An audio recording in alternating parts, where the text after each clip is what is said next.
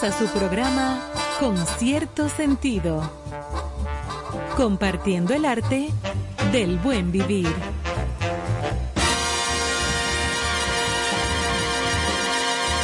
Por estación 97.7.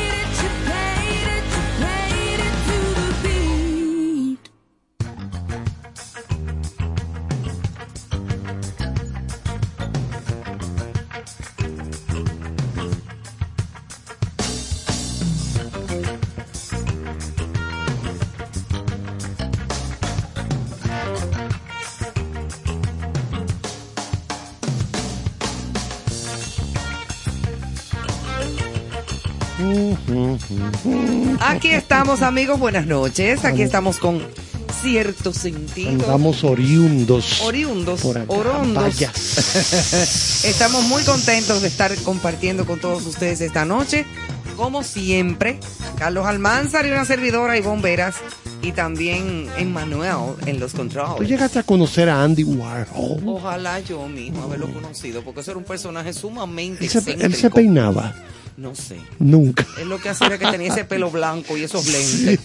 Y era una loca fabulosa. Sí, nativo de Pittsburgh. De Pittsburgh. de No, no, y un excéntrico, un artitazo. Bueno, me dice nuestro ingeniero Emanuel que es, es loco con las obras de Andy Warhol. No me digas. Sí. Nos habla de la lata de, de sopa. La de tomato Eh, soup. la, la- de- la- de la botella de cerve de refresco. De refresco, exacto. Rompió el quema en esa Sí. época con eso, ¿eh? ¿Qué tenemos para hoy? Bueno, tenemos algunas efemérides de hoy día 8 de junio. Estamos ya, esto va, esto va rápido, Carlos. Muy rápido. Ya estamos en el mes 6 del Ay, año. ay, Dios santo. 8 de junio. Y como ustedes saben, hay muchísimas cosas que se presentaron un día como hoy, pero obviamente en otras en otros años. Claro, claro. Por ejemplo, en el 1972, el fotógrafo Nick Ott o Ut hace la famosa fotografía premiada con un premio Pulitzer de la niña Pan Di Kim Pu corriendo desnuda huyendo Ay, del en napalm. En Vietnam. Ay, sí, sí, sí, sí, de la aldea en plena guerra de Vietnam. Bueno, Aquella foto era una cosa, Sí, la niñita desnuda. una va desnuda corriendo, con otros niños, pero la niñita adelante, con una cara de, de horror, de pánico.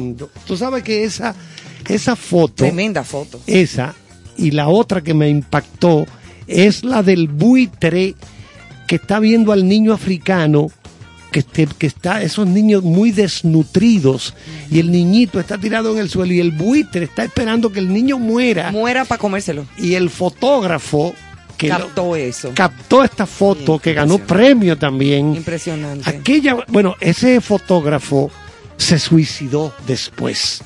Vio tanto sufrimiento en sus trabajos porque Sí, eh, porque el fotógrafo tiene una sensibilidad del carajo. Exactamente. O sea, esa sensibilidad ligada a esa realidad tan cruda y tan dolorosa. Sí. La Eso- gente que no ha visto, rompe el corazón. la gente no que puedo. no ha visto esta, vamos a, vamos a describirla de nuevo. Descríbeme esa foto que tú hablabas eh, para yo recordar la otra. La de la niña Pan Ti Kim Pu, Sí. corriendo desnuda, huyendo del napalm, Sí, de aquellas bombas de fuego sí, que tiraban en la guerra de Vietnam, Vietnam. La guerra de Vietnam. al Vietcong, o sea, los norteamericanos, un en algunas aldeas. Y esa, esa niña sale hu- huyendo, despavorida, eh, llorando y con cara de, de horror y de pánico. Esa foto es famosa, búsquenla. Y la, y la que yo menciono es Exacto. la de este buitre en África que está parado así, O sea, mirando Eh, al al- niño que desnutrido. se está muriendo ahí ese Sí, porque ellos lo sienten cuando hay muerte cerca. Y él, claro, el fotógrafo después que capta el momento, le cayó a tablazo al buitre. Al buitre para que... Exacto. Obviamente, pues yo no dejo que se me coma el niño. Exactamente. Anyway. Pero eso, eso marca a la gente. Fuerte. Eso marca a la gente, sí, señor. Eh, un día como hoy también, por ejemplo, en 1992 es la primera vez que se celebra el Día Mundial de los Océanos, coincidiendo con la cumbre de la Tierra de Río de Janeiro.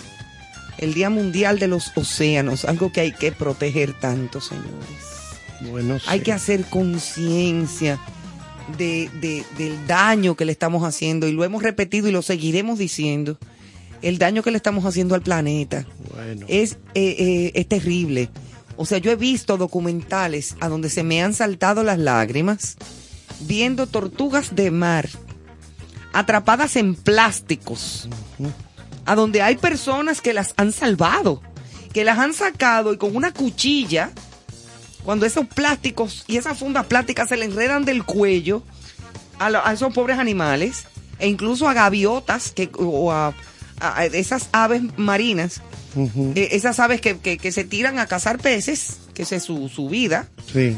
y entonces se tiran al mar eh, y han quedado atrapadas incluso en plásticos, las patas se le enredan y, y se pueden y se ahogan muchas. Ustedes no se imaginan el daño que le estamos haciendo al planeta, sobre todo con los plásticos. Aquí nada más tienen que caer dos días de agua para que todo se llene de plásticos. Claro. Es que también la gente no tiene mucha conciencia. No, la gente no tiene conciencia. La gente lanza la basura en las, en las aceras, en, las, eh, en los contenes, todo ese tipo de cosas, y no piensa que todo eso lo que hace es que va a tapar todo por donde se va el agua. Claro, viejo. Es una cosa terrible. Bueno, el que tomó la foto que yo te dije fue Kevin Carter. mm, La foto en marzo de 1993. El periodista gráfico Kevin Carter viajó a Sudán. Ah, fue en Sudán. Sudán. Bueno, Sudán está en el llamado, en el cuerno africano, por ahí, donde está Etiopía, en esa, cer- cerca de esa zona. Y ya en Sudán se dirigió a la frontera para retratar el triángulo de la hambruna. Oigan cómo se llama eso Ay, Dios mío. el triángulo de la hambruna, donde el gobierno islámico llevó a cabo una guerra con las tribus Nuer y Dinka. El avión en el que viajaba aterrizó por media hora en la aldea de Ayo, una comunidad en, en el estado de, de Fangak.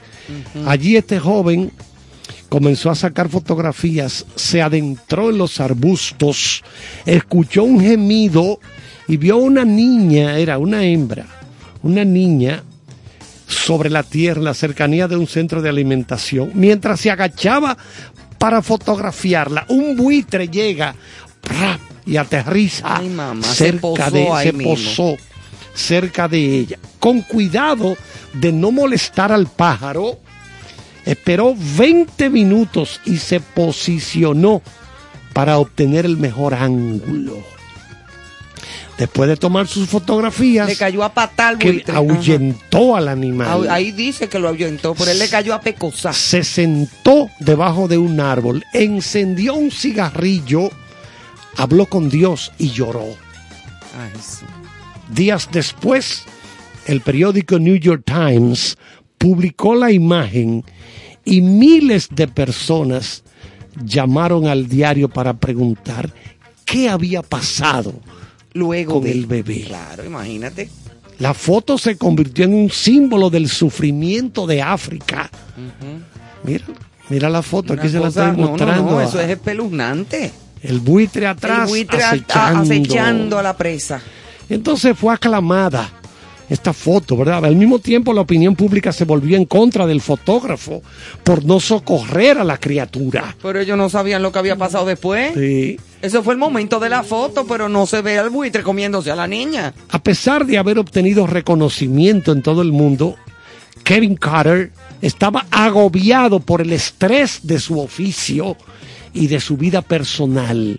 Su final fue trágico, como te decía. Ay, eso. No, no, no. Eso es pena tan tremendo. grande.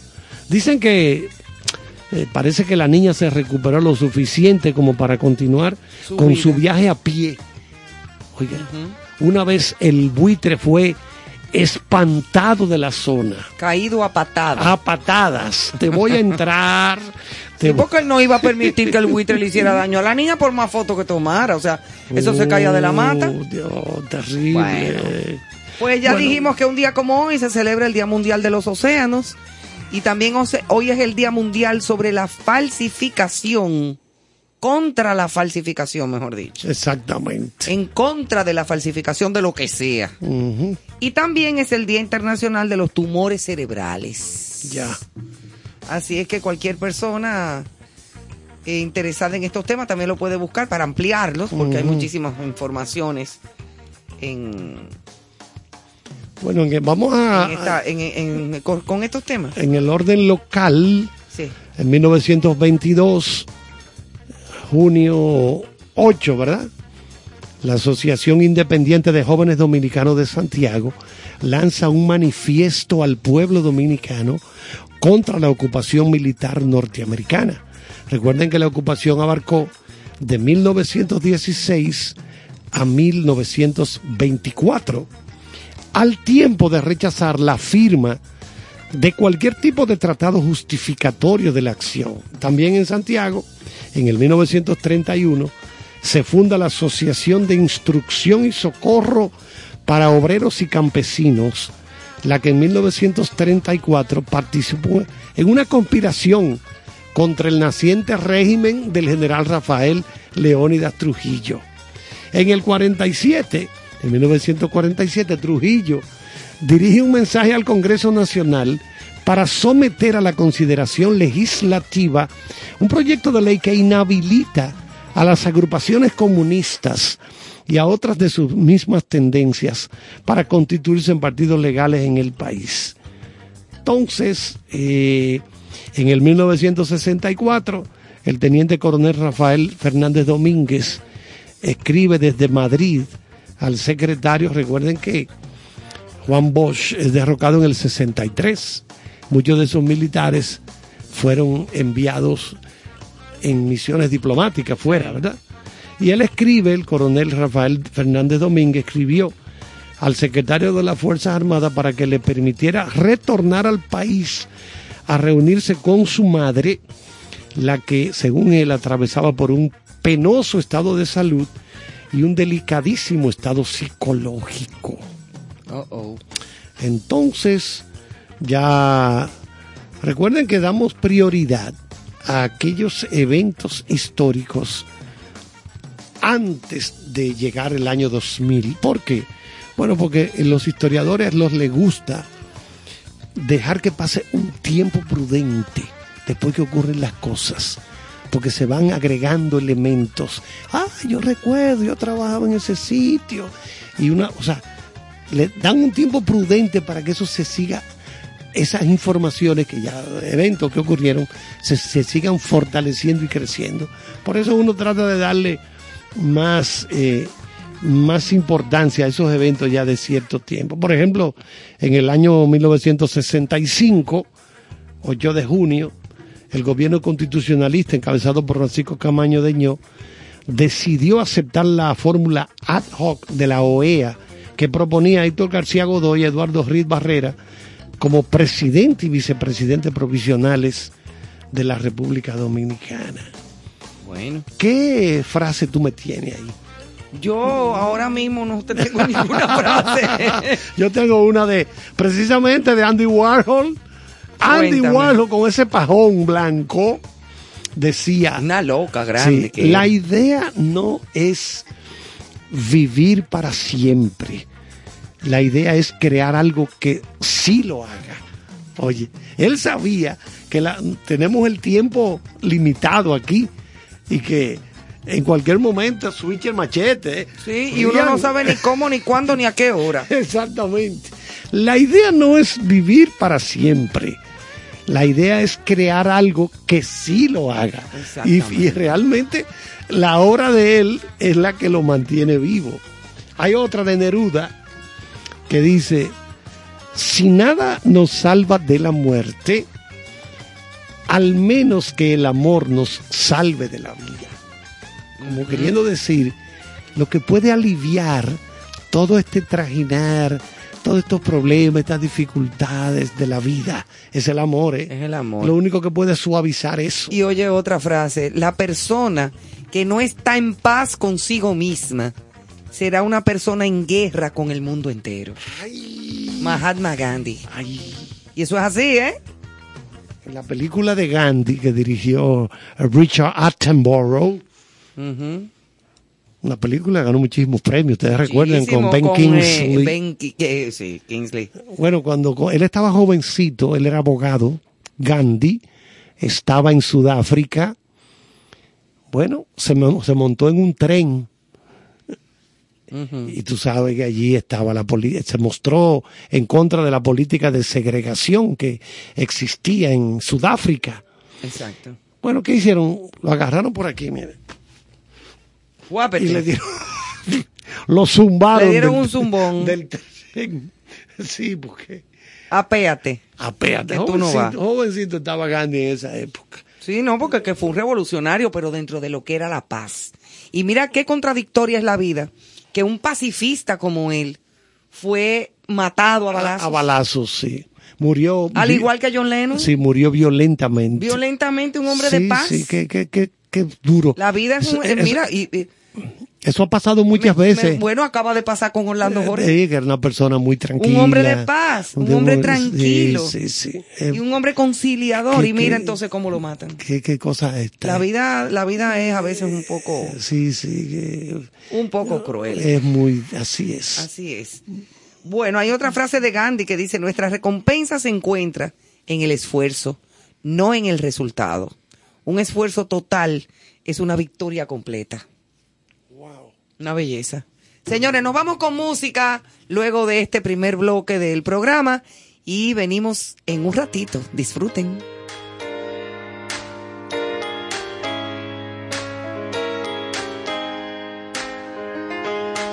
Every choice and step I make, every word and breath I take, you're the reason my world keeps turning. Like the blood running through my veins, there's only rain, you're the reason my heart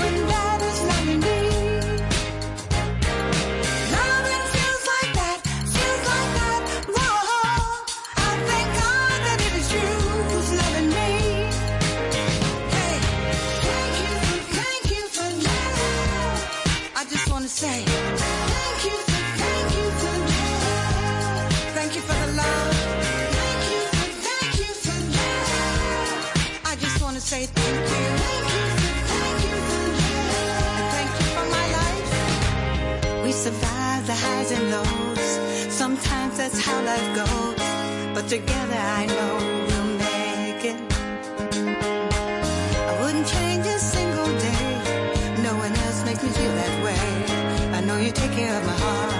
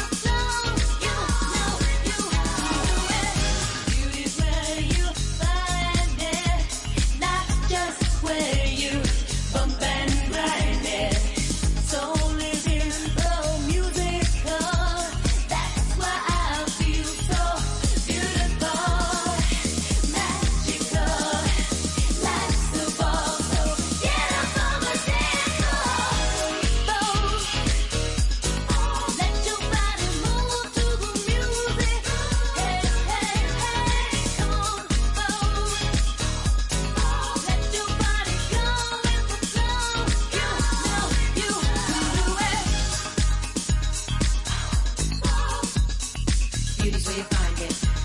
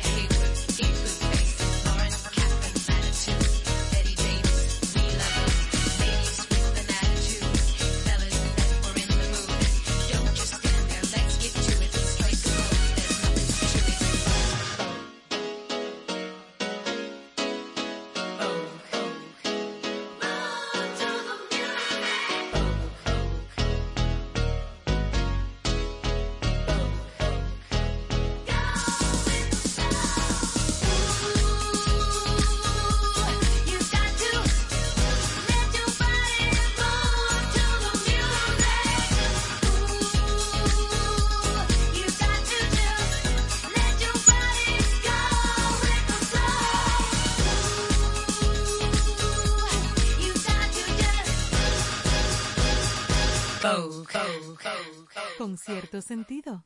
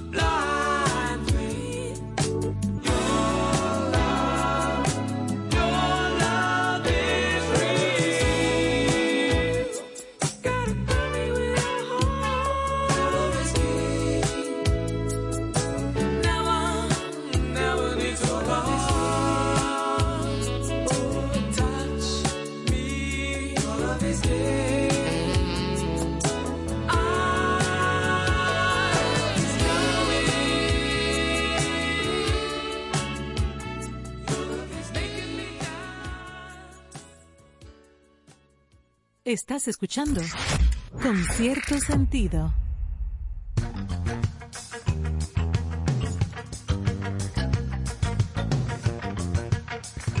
Jotin Curi, con cierto sentido. Muchas felicidades a los amigos de Concierto Sentido. Gracias por compartir el arte de buen vivir. Enhorabuena, allá nos vemos.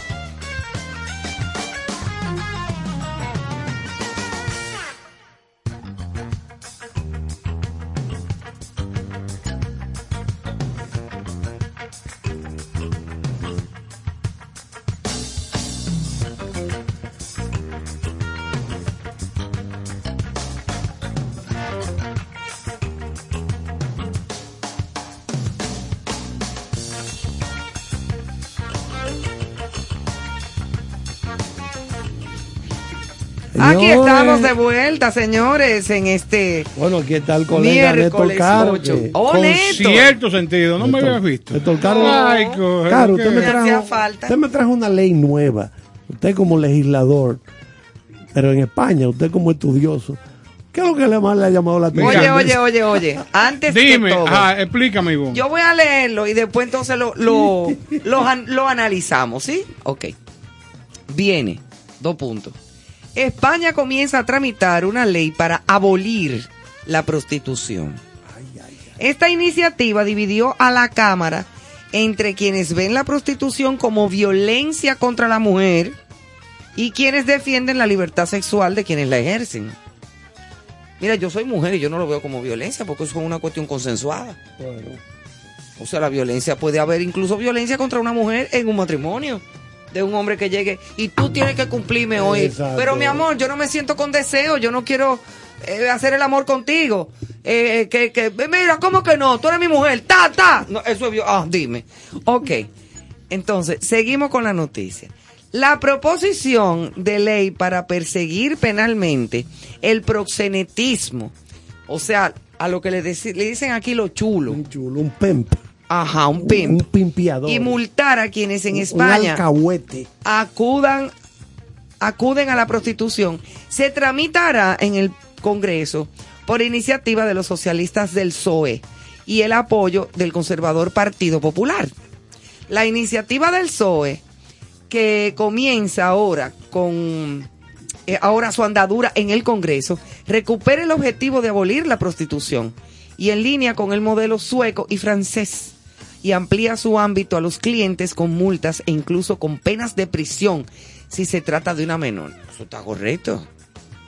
El respaldo conservador fue clave para comenzar la tramitación de la ley, que no contó con el apoyo de algunos de los grupos de izquierda que sostienen en el Congreso al gobierno progresista liberado por el socialista Pedro Sánchez. Yo realmente no entiendo, muchas de las prostitutas que ejercen en España son inmigrantes que están en el país de manera irregular. Eso pasa aquí también con muchas haitianas y venezolanas. En el Congreso, la portavoz socialista Adriana Lastra recordó que según cifras del Ministerio del Interior, en España hay 45 mil mujeres explotadas sexualmente y llamó al consenso para acabar con la impunidad del proxenetismo. En una democracia, las mujeres ni se compran ni se venden, dijo. Entonces pasamos a debatir. Bueno, no, y primero voy Sí. a hablar un poco de... La siempre- historia de... se- Primero voy a hablar del llamado distrito Barrio Rojo de Ámsterdam, allá en Holanda. Una zona que se destaca por los neones. Muy bonita, muy bonita. Y luces, y mire, muy seguro, ¿eh?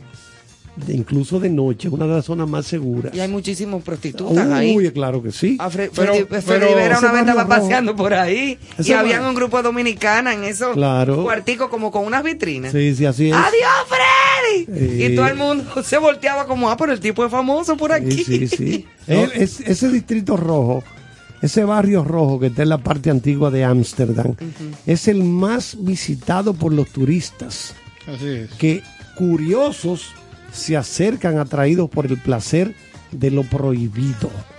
La prostitución Pero es que muy- eso no es prohibido. Bueno, no, eh, eso es lo ¿La que, qué? entre comillas, ¿verdad? No, no. La, la prostitución es mundialmente conocida como el negocio más antiguo del mundo y es que ya en la Edad Media los burdeles de Ámsterdam eran administrados por el sheriff, por el alguacil Imagínate. y sus hombres de confianza. En el siglo XVII aparecieron las primeras vitrinas en esa zona. En estos escaparates las prostitutas ofrecen sus servicios y también generan una gran expectación entre los viandantes. La pregunta que se hace uno, ¿es esto legal? Allá en, claro que sí.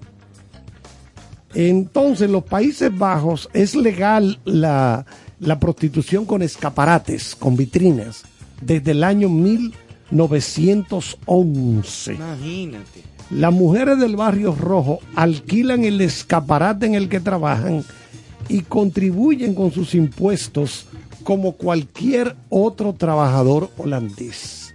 Ellas pagan Sí, impuestos. porque es un trabajo. No, y- pero, pero Carlos, es que esa zona, porque hay que llamar la zona, es un área organizada. Te estoy hablando de que ahí tú te puedes encontrar con museos del sexo. Sí, No, claro. La gente quizá cree que solamente el atractivo es la- las vitrinas, que tienen unas señoras que están detrás de la vitrina, abren su cortina, hacen unos bailes como si fueran unos bailes privados, pero eh, no de manera tan explícita. Y hay otras que dan el servicio después del baile de la vitrina para que usted pueda pasar a estar con ella. Pero eso lo podemos ver como algo común dentro de la zona, pero los otros atractivos, como un museo, como eh, informaciones sobre el sexo, tiendas de artículos de placer sexual, eh, estamos hablando de que hay de todo. O sea, no es solamente de que vamos al mambo. Yo, no, yo- no. yo recuerdo una película. No, hay de todo un poco, pero es lo que yo digo. Yo no lo veo a menos que sea tráfico de mujeres y que sea en contra de su voluntad, Claro. Como hay trata de blancas, a lo que se le dice trata de ejemplo, personas. De, la Europa del Este llevan muchísimas muchachas a la Europa, eh, este, Francia, Alemania, Pero no te etcétera, vayas tan Y de lejos. inmediato lo que hacen es dame el pasaporte. Exacto. Ya y las obligan a ya prostituirse. tú estás esclavizada. Incluso las endrogan para poderlas Sí. vender. Si no, Eh, tú eh, me debes tanto a mí, pues yo te traje allá. Exactamente, y lo hacen con latinoamericanas. También, sí. De todos los países, y eso es otra historia. yo recuerdo una película británica donde el hombre, el, el protagonista, vamos a poner la personaje central, solía ir a, a una, visitar una de estas prostitutas en su vitrina y su cosa. Pero no era para tener relaciones sexuales con ella. Simplemente para tener Conversar. Y conversar. Para sentarse. No, no. Y que ah, pues sí. ah, no, hay muchos casos donde hay hombres que lo que necesitan y tienen compañía. eh, eh, afecto. Exacto. Y Mira, buscan y eso eso, es- y cuando la mujer Sí, se enamora o la- los aborda, dice, no, no, no, no, lo único que yo quiero es compartir contigo. Eso es una Pero- gran soledad. Exacto. Sí, sí, esa es Eso la- es una gran soledad. eso es terrible. Es una mezcla, eh, puede ser una mezcla de soledad, pero también puede ser eh, algún defecto eh, sentimental de la vida, ¿tú me entiendes? Que- No, que no- también, pero ¿cómo para tú compartir con una gente tú no tienes que pagarle ni comprarla? ese es el defecto. Ahí Ahí, es es que está. está la problemática. Sí. Que donde tienen Ahí es que está el satisfacción, de claro, la donde cosa. hay satisfacción es y saben que tienen que pagar por eso. Es- Oh, sí, puede ser, sí, porque es que la Pero cabeza de cada quien. Pero entonces, ¿qué es lo que va a pasar en España, Carlos? ¿Tú crees que se va a abolir Bueno, la mira. prostitución? ¡Ah! No, mira, yo estuve viendo en las redes un tema particular que yo creo que es parte del camino a la deshumanización del mundo. Ese tema, que yo realmente no lo tengo confirmado si es algo eh, manejado como un chiste de estos que están en las redes o si es algo, lo voy a empezar a buscar para, para confirmar si es algo muy serio, donde esa ley propone que las parejas tengan contratos donde se manifieste el consentimiento, tanto para la misma relación como para el tema de, de hacer el amor. Entonces yo creo, mi particular opinión, que eso es rumbo a deshumanización. O sea, porque ¿cómo va a ser que usted Claro. va a estar con una persona y antes de hacer cualquier cosa, diga, no, no, espérate, vamos a firmar este documento. Inclusive leí que hay ya estudios legales, o sea, eh, empresas de, de derecho que están generando modelos de este acuerdo para comercializarlos y que la gente tenga la posibilidad de hacer estas esta firma de estos documentos para proteger básicamente a los hombres de no ser acusados de violencia o de alguna presión, de haber ejercido una presión. Porque hay también mujeres que tienen su maña, ¿eh? Exacto, entonces... Ah, hay gente que tiene Pero su esto, es- maña. esto es una ley no para abolir No, no, el no. oficio. No, no, en lo absoluto. No tiene una cosa que ver con lo otro. Porque que dicen que esa es la profesión más antigua Sí, que sí, existe. sí. Estamos hablando desde que el tiempo, desde, De- que, desde la- que hay gente en la- desde que hay gente. Señores, y, y Hay- hay- hay, Sí. hay, Hay cos- hay- hay costumbres, oye bien, que generan tanto dinero que abolirlas se convierte en casi imposible. Porque esto es un- una, es una acción, hablando de- de este es una acción del mundo. O sea, donde quiera que tú vas, esto existe. O sea, y es parte de la natu- la naturaleza humana, pero la desviación es el hecho de, de la parte del, del aspecto Del mercurial, pago. del pago y del bueno, cobro. eso es, porque mucha gente lo usan para vivir. Para, para sobrevivir. Y no mujeres nada más. No, no, todo tipo de En este de ser caso humano. se usa, Sí, o sea, sí, sí. no en este caso, no desde cuando Alejandro Magno y más para atrás. Claro, A donde los hombres estaban casados con una y con uno. claro. Sí, sí, Tenían sus dos parejas, la hembra y el varón. sí, sí. Yo hoy voy a salir con mi marido, decía él.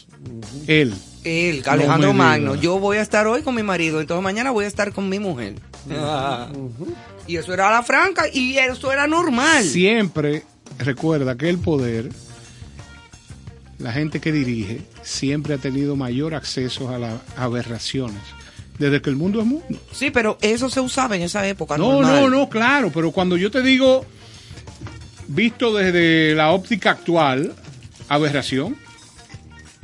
Bueno, Desde claro. a- ahora le decimos aberración, pero ahí en ese momento Eso era normal. una costumbre normal. Normalito. Claro. Que, que- que la gente tenía su marido y su mujer y, Sí, sí. y eran amigos y todo. Ay, manito, ¿cómo te fue ayer? claro. Sí, porque lo que nosotros consideramos O sea- aberración, tal vez para esta gente, no.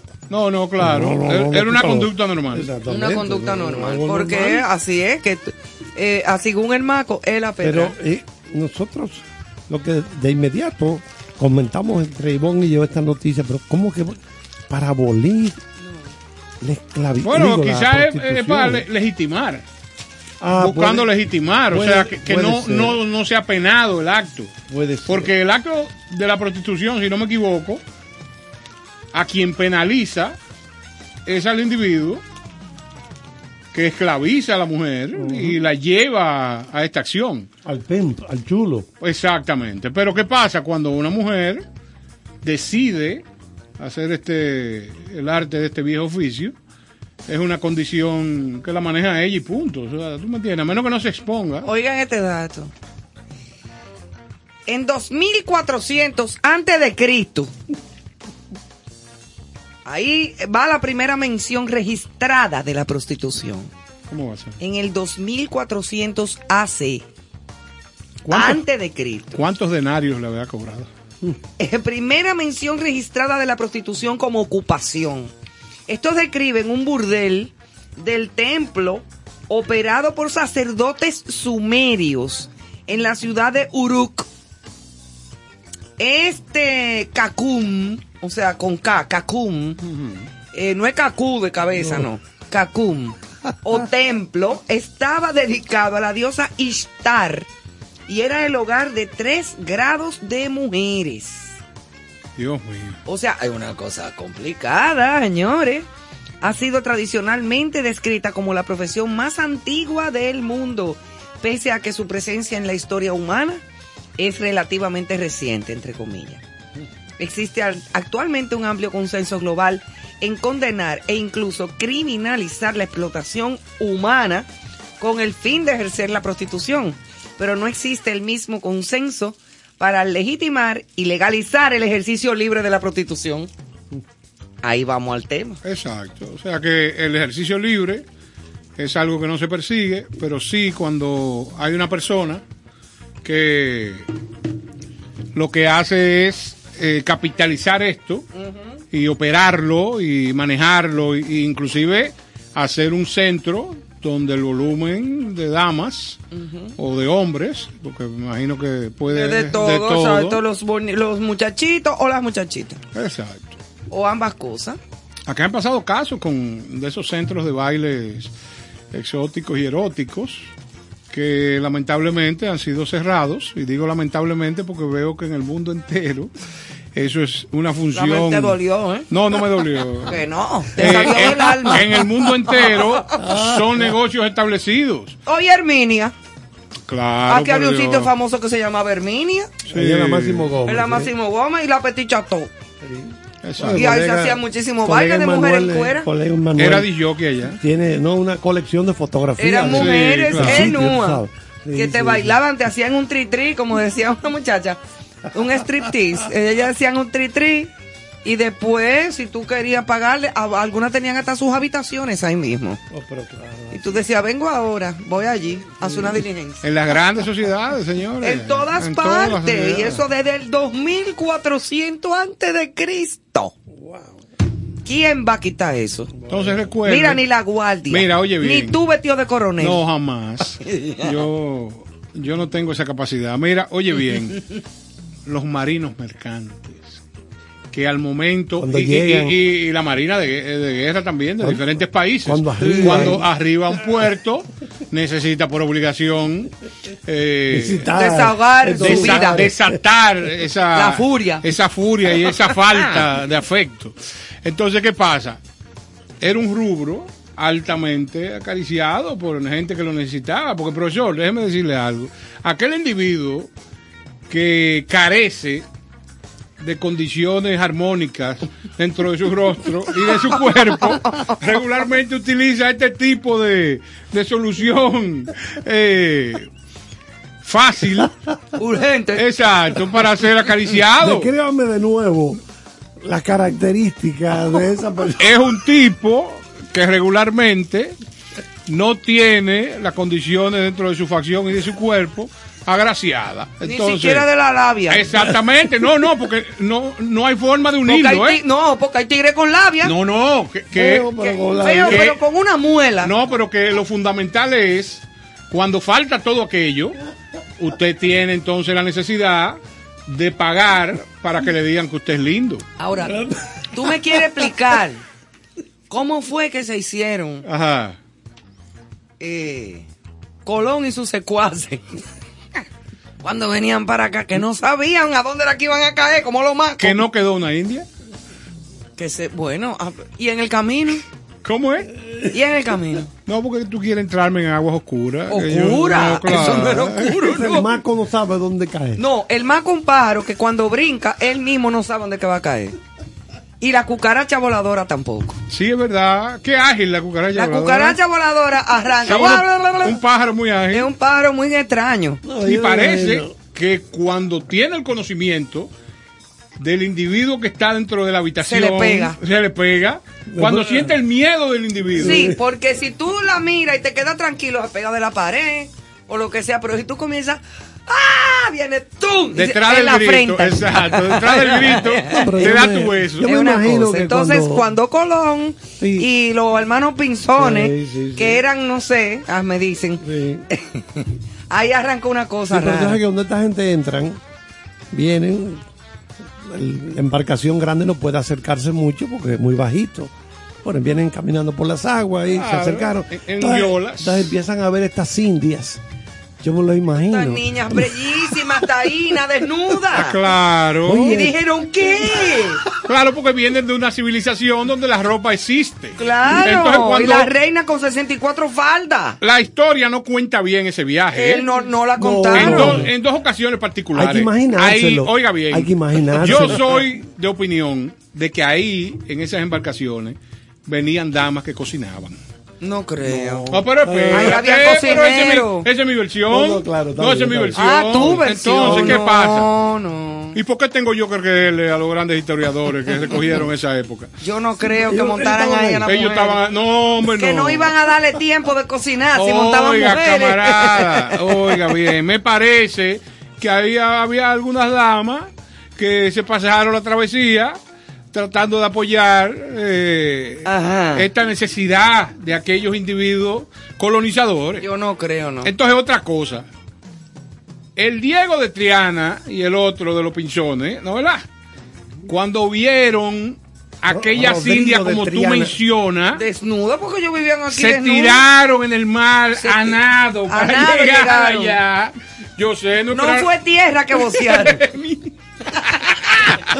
fue tierra. Que, que el grito de que tierra, mentira. Rodrigo de Triana, encaramado. Muchacho. Allá arriba, en el tope del Ese hombre cuando vio con ese, ese telescopio y vio esas muchachas diciendo adiós. Bueno, llegamos, España. Llegamos, llegamos a la gloria, dijeron ellos. Claro. Llegamos a la Anda. gloria.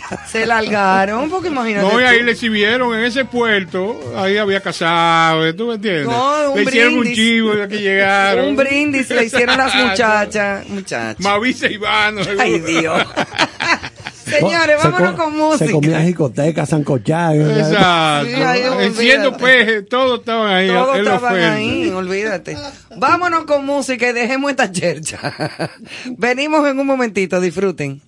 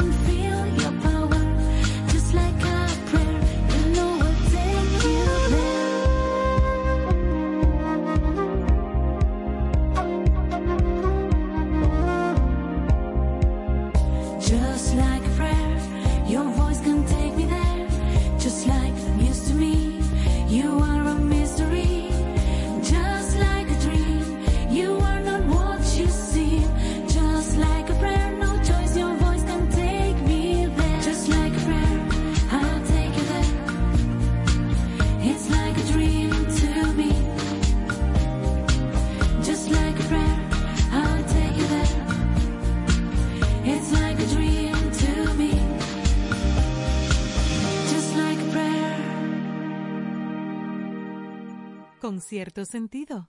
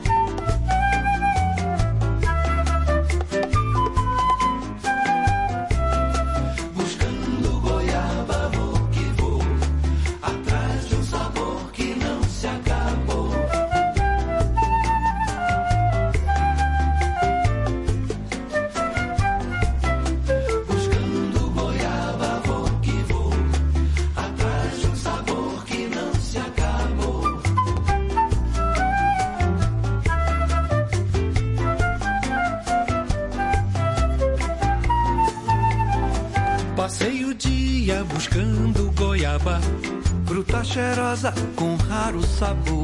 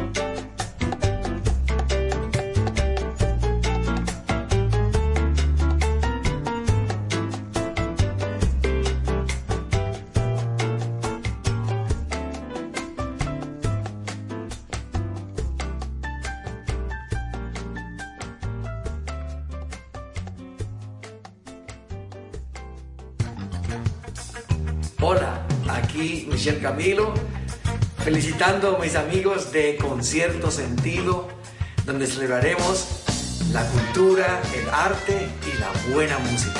Con cierto sentido. Hola, les saluda Néstor Torres. Estoy bien entusiasmado con cierto sentido. De lunes a viernes, de 8 a 10 de la noche por 97.7, se celebra el arte, la cultura y la buena música. Felicitaciones con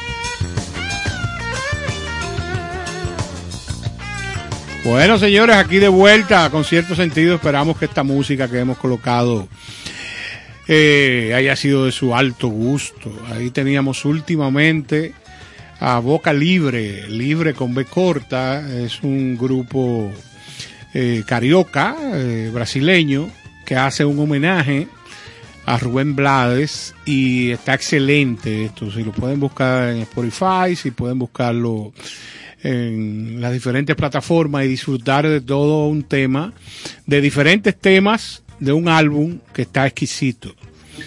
Muy bien, muy bien. Muy bien, mira, yo tengo aquí una noticia sumamente interesante que dice que los animales de tierra, o sea, los animales terrestres, pueden ver más colores que los que viven en el agua.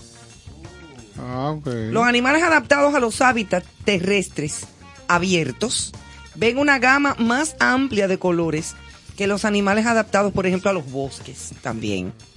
Al recopilar datos de cientos de vertebrados e invertebrados, biólogos han profundizado la comprensión de los científicos sobre la visión de los animales, incluidos los colores que ven. Tú sabes que los perros ven pocos colores, entre ellos el verde, el azul. Y hay animales que solamente ven en blanco y negro. Eh, entonces, estos investigadores de la Universidad de Arkansas han determinado que los animales adaptados a la tierra pueden ver más colores que los animales adaptados al agua. Los animales ah, de hábitats terrestres abiertos ven una gran gama más amplia de colores que lo de los bosques y sin embargo la historia evolutiva, principalmente la diferencia entre vertebrados e invertebrados, influye significativamente en los colores que ve una especie. Los invertebrados ven eh, longitudes de onda de luz más cortas en comparación con los vertebrados. Oye tú qué interesante. ¿Cómo se determina eso de que estos animales pueden ¿Qué ver? es lo que ven? Exacto. ¿Cómo al ver tales colores se, se- son, son sensibles a esos colores y a otros Me no. imagino que en base a experimentos y a... Oye, sí, porque- y a- porque mira, el estudiante de doctorado en ciencias biológicas, Matt Murphy, y la profesora asistente Erika Westerman, publicaron recientemente estos hallazgos en Proceedings of the Royal Society B. Imagínate tú, no van a saber. Esa gente no se llama Juan Pérez. Como decía mi abuelo, No, yo no, no me conozco. monto en un avión a donde el piloto se llame Josecito Gómez. ¿Cómo se llama? Roger Smith. Vámonos. Imagínate tú. Mi abuelo gente- El entrismo. Ellos no- Oh. No, lo que pasa es que tu abuelo trabajó en, En una, de el las Royal Bank of una de las instituciones más, más serias de la La banca. vida entera. Y era de los Yankees. Eh, ya tú sabes. Era de los Yankees fanáticos. Entonces yo nada más viajo en Panamérica. Decía él. ¿Cómo se llama el piloto? Roger Smith. Ok.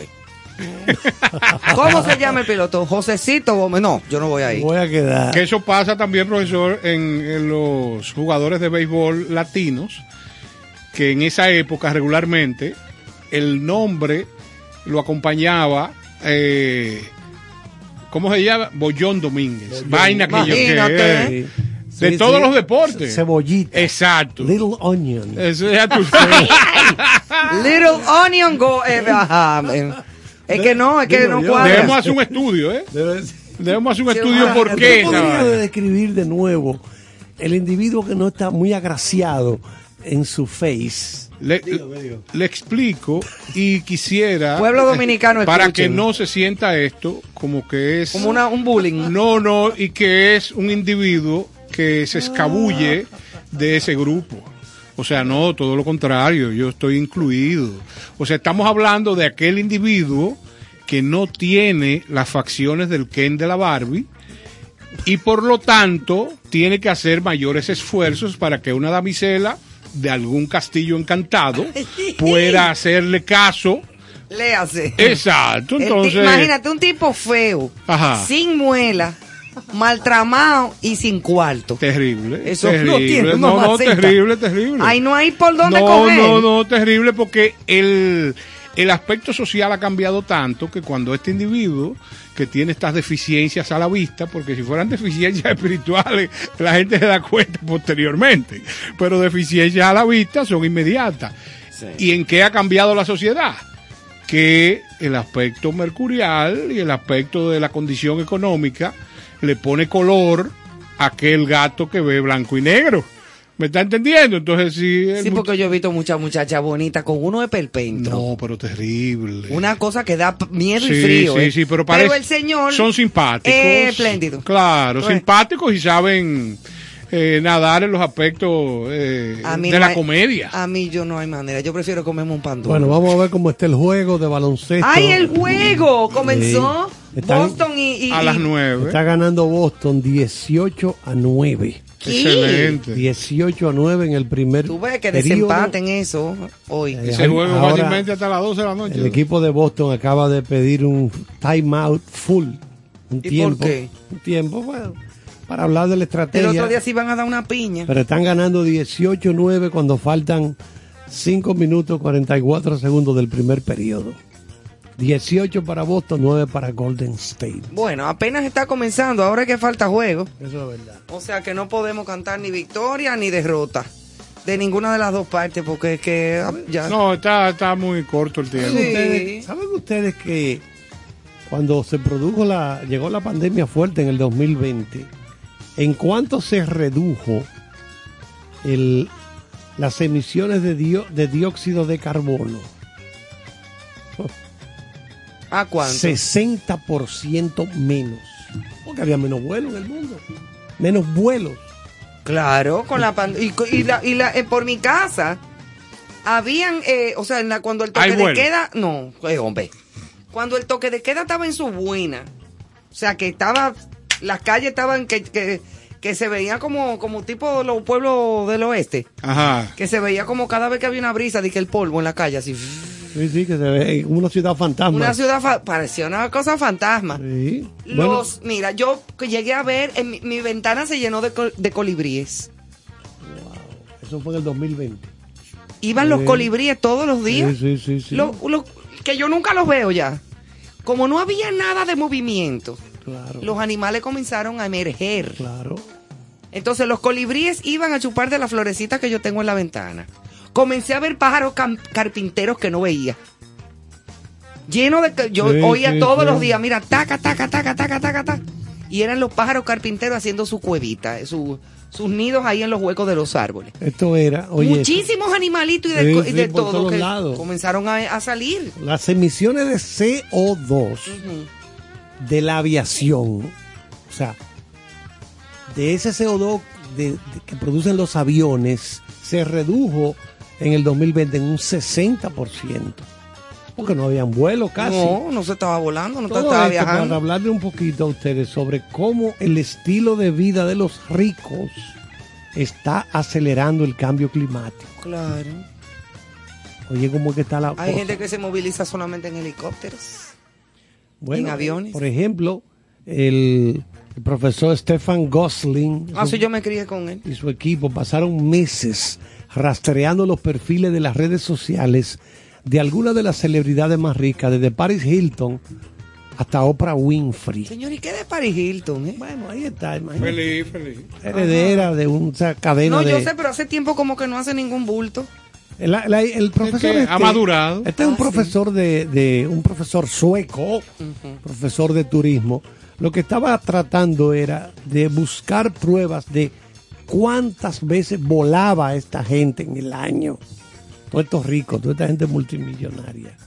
Por ejemplo, Bill Gates es uno de los defensores del medio ambiente más destacados del mundo. Hizo en el año 2017 60 vuelos, según el profesor Gosling, Cinco vuelos por mes. cubriendo una distancia de cerca de 343.500 kilómetros. Mucha milla. Gates, Bill Gates viajó más de ocho veces por todo el mundo, generando más de 1.600 toneladas de gases de efecto invernadero, lo que equivale a las emisiones anuales promedio de 105 personas en Estados Unidos. Uno solo de ellos.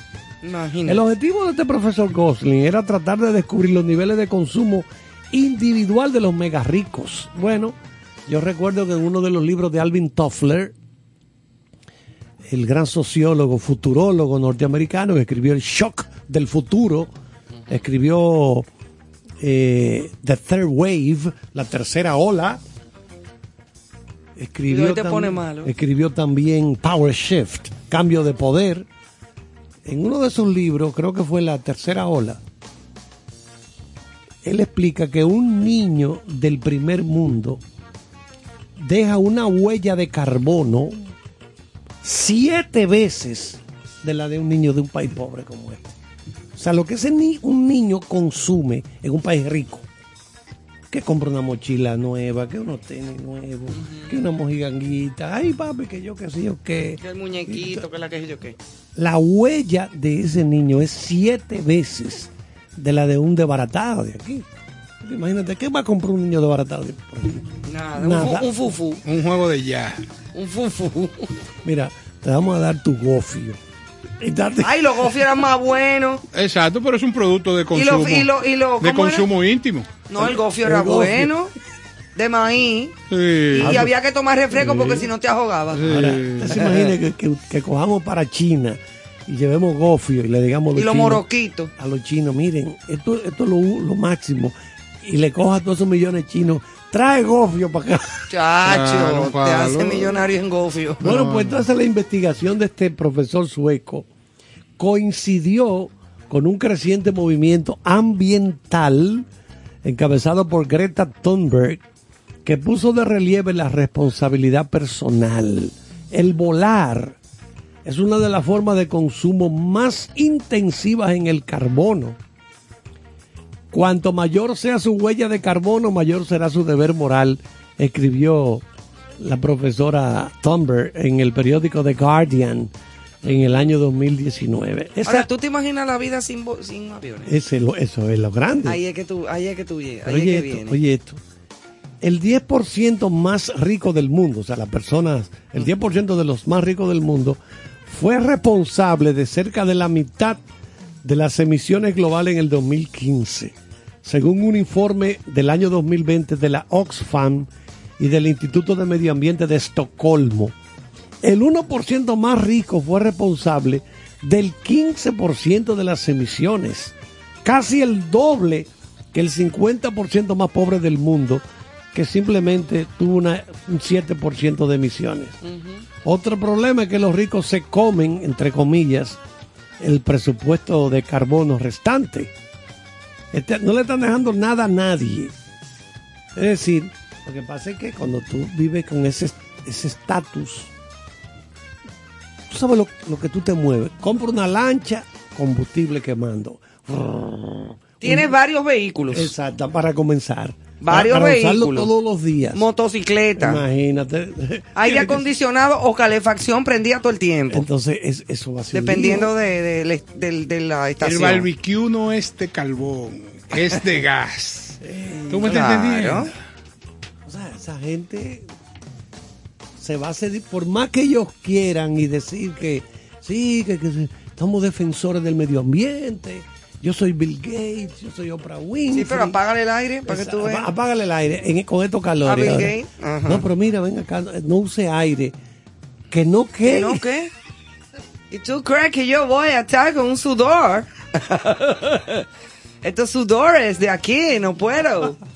Ajá, Bill Gates te manda para yo, tú sabes para dónde en inglés, ¿verdad? Mira, una cosa, pero ¿y cómo sería el mundo sin aviones? ¿Cómo es?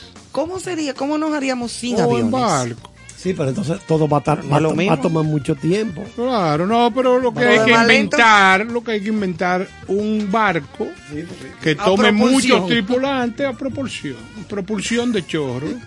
De chorro de agua. Exacto. Entonces tú Muy llegas, por ejemplo, a Puerto Rico en el mismo tiempo que un A mí me un gustaría hacer un viaje, no muy largo, porque soy medio claustrofóbica, aunque lo he superado, pero en submarino. No, submarino no, muy peligroso. ¿Por qué? No claustrofóbico como nosotros. ¿no? Bueno, yo soy, por eso te dije, soy medio claustrofóbica, no, pero un viajecito de aquí a la Sajona, En submarino. en un submarino.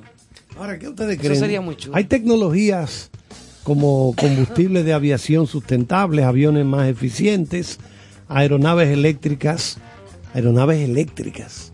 Hay uno que le dio la vuelta al mundo, un avión En 80 días. con energía solar. Yo me imagino que eso tenía un buen banco de baterías para que cuando estaba bajo el sol, porque tú te imaginas cuando llegaba a una zona oscura, uh, que no hay sol. No, no, yo tenía yo tenía su planta eléctrica, camarada. Pero eh, son aviones ligeros, o sea, son aviones Sí. pequeños. No estamos hablando de aviones de que con Ahora, no es malo, ¿no? 300 personas. No es malo que tú digas, mira, yo tengo mi avioncito ahí. Vamos a dar una vuelta. Porque esos aviones Vamos a llegar allí a Caracas. Los aviones pequeños no, no son caros. No. O sea, las avionetas. Pero Y más si tú es sabes caro. pilotearlo. Eso no es caro. Yo tengo un amigo que tiene su avioncito. Y una vez dije que vamos allí, Caracas, Venezuela. Muy bien. Sí, sí, así es que son. Ya lo sabes. ¿Comiste arepa? Eh, ah, no, unas cachapas. bueno, vámonos con más música. Y ver. regresamos en breve. Eh, Emanuel, ¿qué fue? ¿Te cogió vuelta el cerebro? Emanuel le se volteó los ojos. ¿Cómo que le cogió vuelta? Nos vamos No, con... lo que pasa es que tenemos aquí una directora de, de música tú que pide música sin, sin, avisar. saber que estamos Déjame ver cómo sigue el juego. que estamos preparados. Bueno, hace rato que el equipo de Golden State no anota. No me diga. Siguen con 9 y ya Boston va por 22. ¿Qué? Pero pela. 22. Ay, a Gutamí, 9. Gutamí. Ahora 11, anotaron dos. No está bien, pero que yo como voy a Boston, yo sé que Golden State tiene equipazo. más experiencia y un, pero no puede ser campeón la vida entera. Va a llegar un momento en que no va a ser campeón. Pueblo dominicano, compre una 26 a vela, 11. compre un velón, préndalo, porque dentro de ese equipo de Boston hay un dominicano Claro. que necesita que el mundo lo reconozca como el primer latino, el primer dominicano que está dentro de una franquicia norteamericana, Campeona de la NBA. campeona de la NBA. Claro que sí. No sé si Como dijo un, un santiaguero. dato, ¿Usted qué están? Había un tipo de Santiago que salió, no sé, en un meme. Me equivoqué. en un meme. Pero, pero puede ser que latinos haya mucho, Sí. pero dominicanos el Primero primero. dominicano en una final de la NBA. Eh, Al- sería Al el primero. Eso fue lo que hay quise un hermano decir. de él, hay un hermano de él que creo que se llama John Horford, que se está postulando en Lansing, eso es Michigan, a, a las primarias del Partido Demócrata. Se enganchó a político, Ah, hermano pues, sabe de él. Dios, a dónde hermano de llega. Pero mira cómo la madre de esos muchachos Horford ha Arelis, sido Arelis. Arelis eh, ha sido altamente preocupada porque sus hijos logren el mayor estatus en lo que hagan. Eh, eh, Entonces, ¿qué pasa? Sí. Vuelve la máxima que los padres que se preocupan por sus hijos, que los educan no solamente en todo lo que es la educación fundamental que reciben en un colegio, en una escuela, No, no, no, que se- eh, o la educación técnica o la educación universitaria, sino que en lo personal forman grandes hombres y grandes mujeres, tienen una ganancia de causa. Claro, y se pueden llegar a grandes líderes en lo que hagan. Eso Eso es así. Y- Como dijo un tipo en un meme, voy a Holford. Holford, tú eres mi papá. Pero Holford, ya tú siempre... Escrito, Holford, así claro. mismo. Holford, eres mi papá. Quiero ser como tú. Bueno, ahora sí vamos con la música. Vámonos, Dios mío.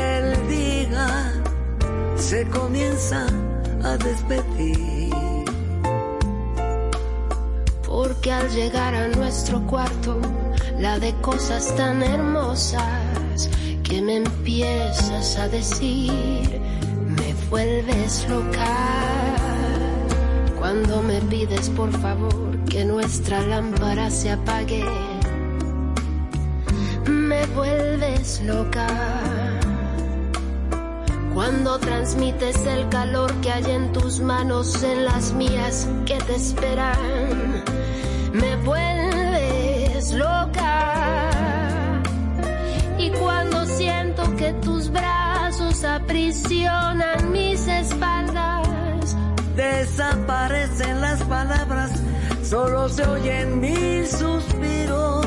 no sé evitarlo, sin remediarlo,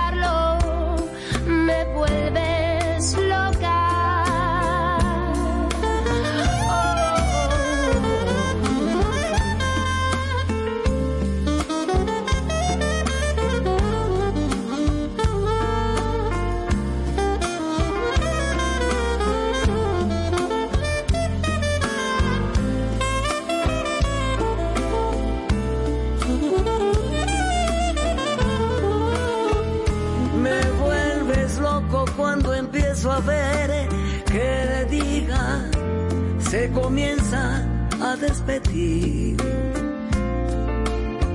Porque al llegar a nuestro cuarto, la de cosas tan hermosas que me empiezas a decir, me vuelves loca. Cuando me pides por favor que nuestra lámpara se apague,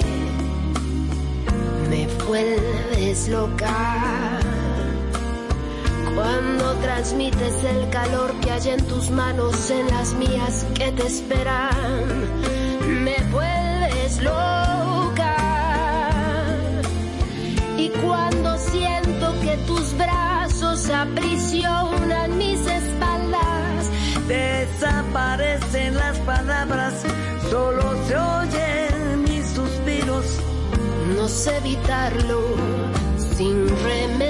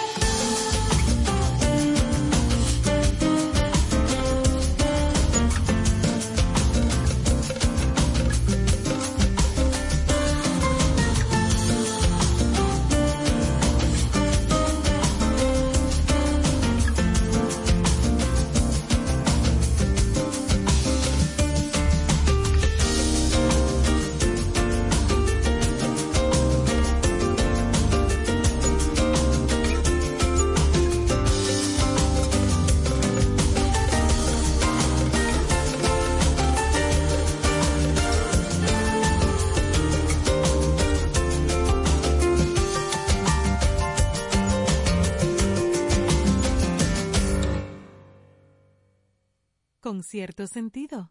Pembian San, con cierto sentido. Felicidades a mis amigos Néstor Caro, Ivonne Veras, Carlos Almanzar y Joana Santana por el lanzamiento de su nuevo espacio con cierto sentido. Gracias por compartir el arte del buen vivir. Allá nos vemos. Pavel Núñez, con cierto sentido. Cierto sentido es una revista cultural multimedia que ha aparecido para ser un pulmón de información de todo lo que tiene que ver con el arte y con el buen vivir. Así que, ya saben, manténganse en contacto con cierto sentido. Por estación 97.7.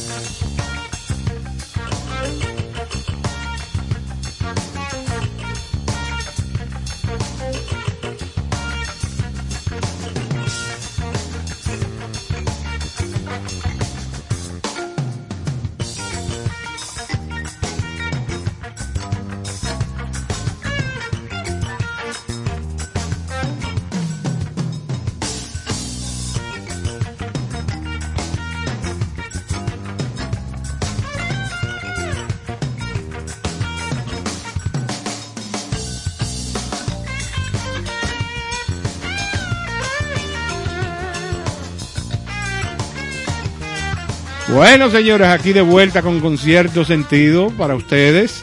Información de los juegos, Ay, buena sí. música. ¿En cómo está el juego? Yo estoy nerviosa. Esto es como un combo. Exacto. Ahora, Caro, descríbeme aquellos tipos que no fueron muy agraciados. Es sencillo. Son, son pa- eh, las facciones. Tú vas a seguir, Carlos. No, espérate, eh, déjame para que ampliemos. En las facciones se proyecta eh, la amplitud de las fosas nasales. O sea, partiendo de ahí.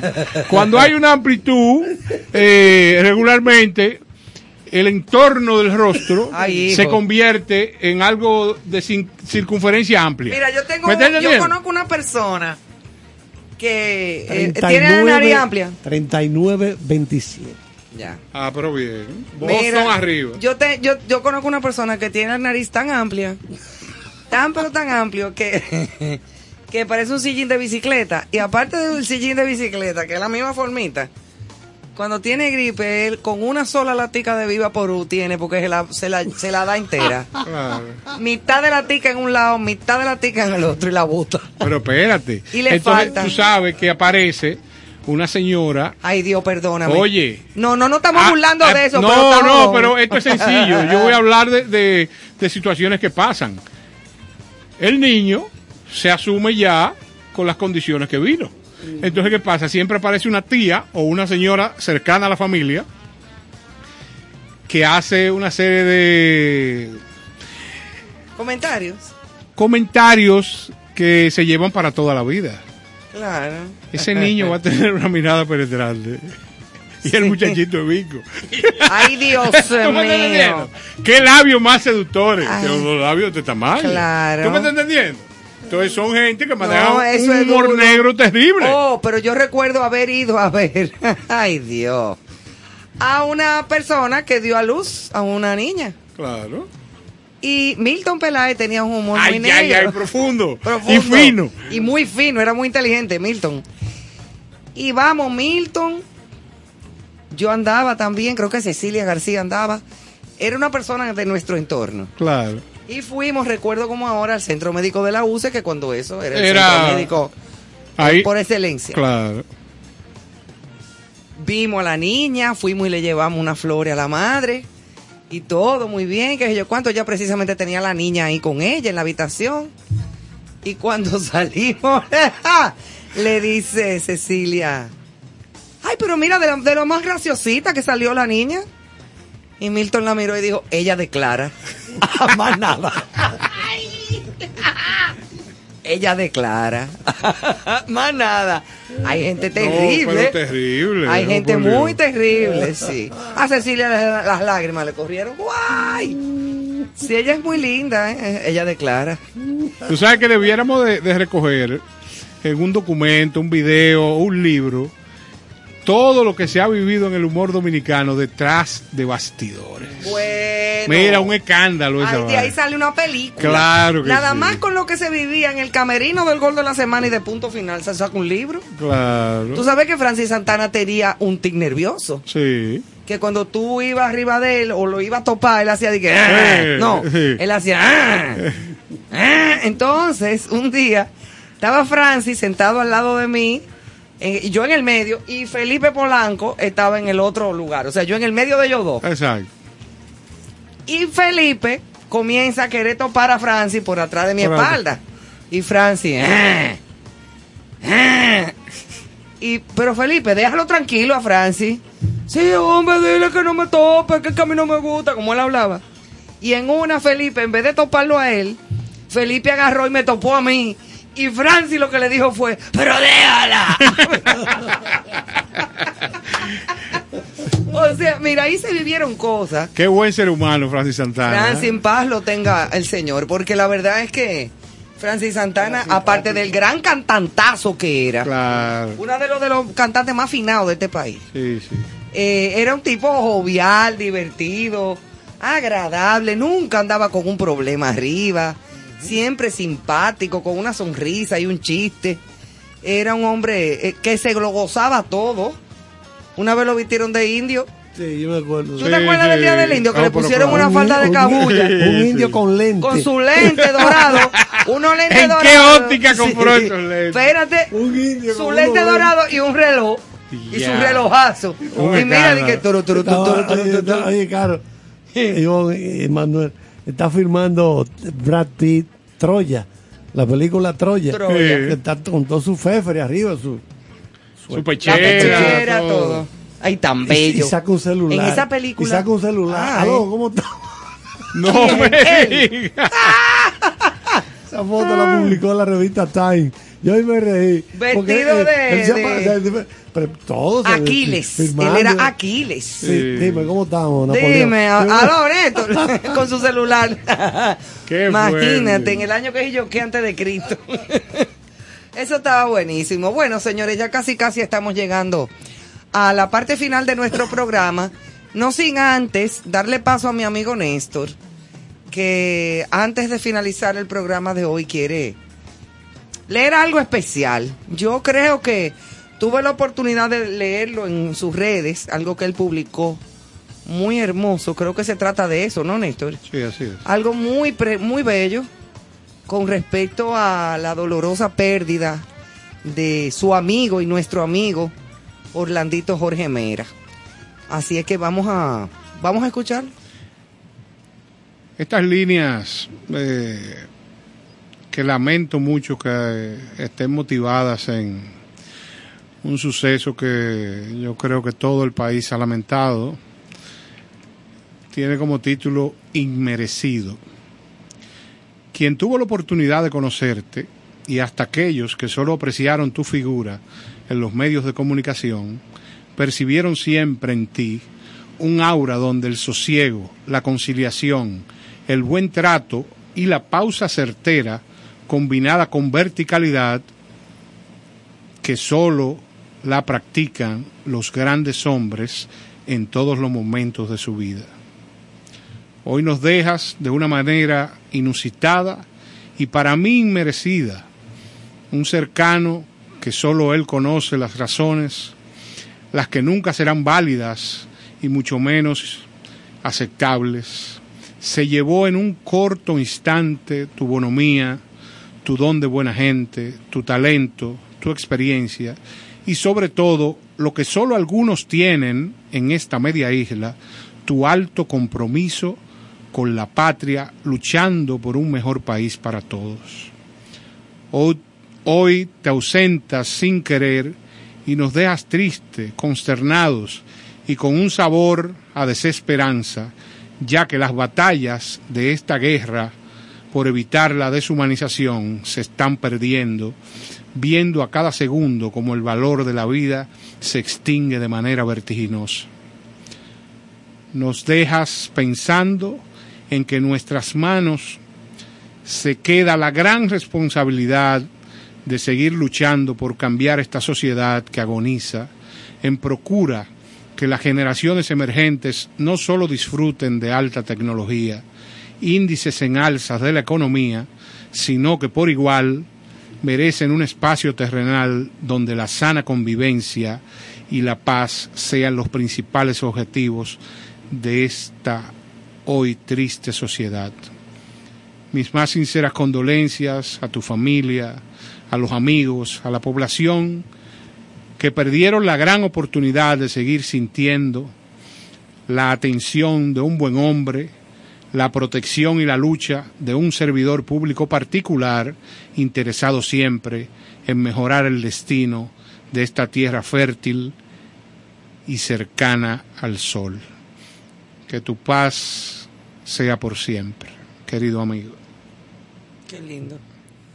Bellísimas letras. Señores, hasta mañana. En concierto sentido nos reencontraremos de nuevo.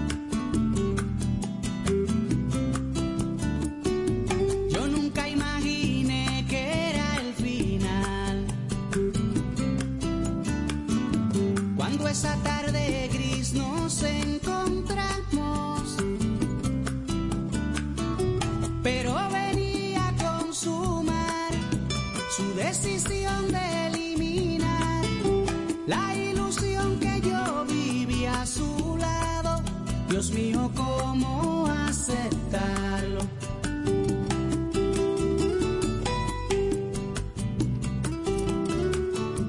Disparo sin mediar una palabra. No pude ni siquiera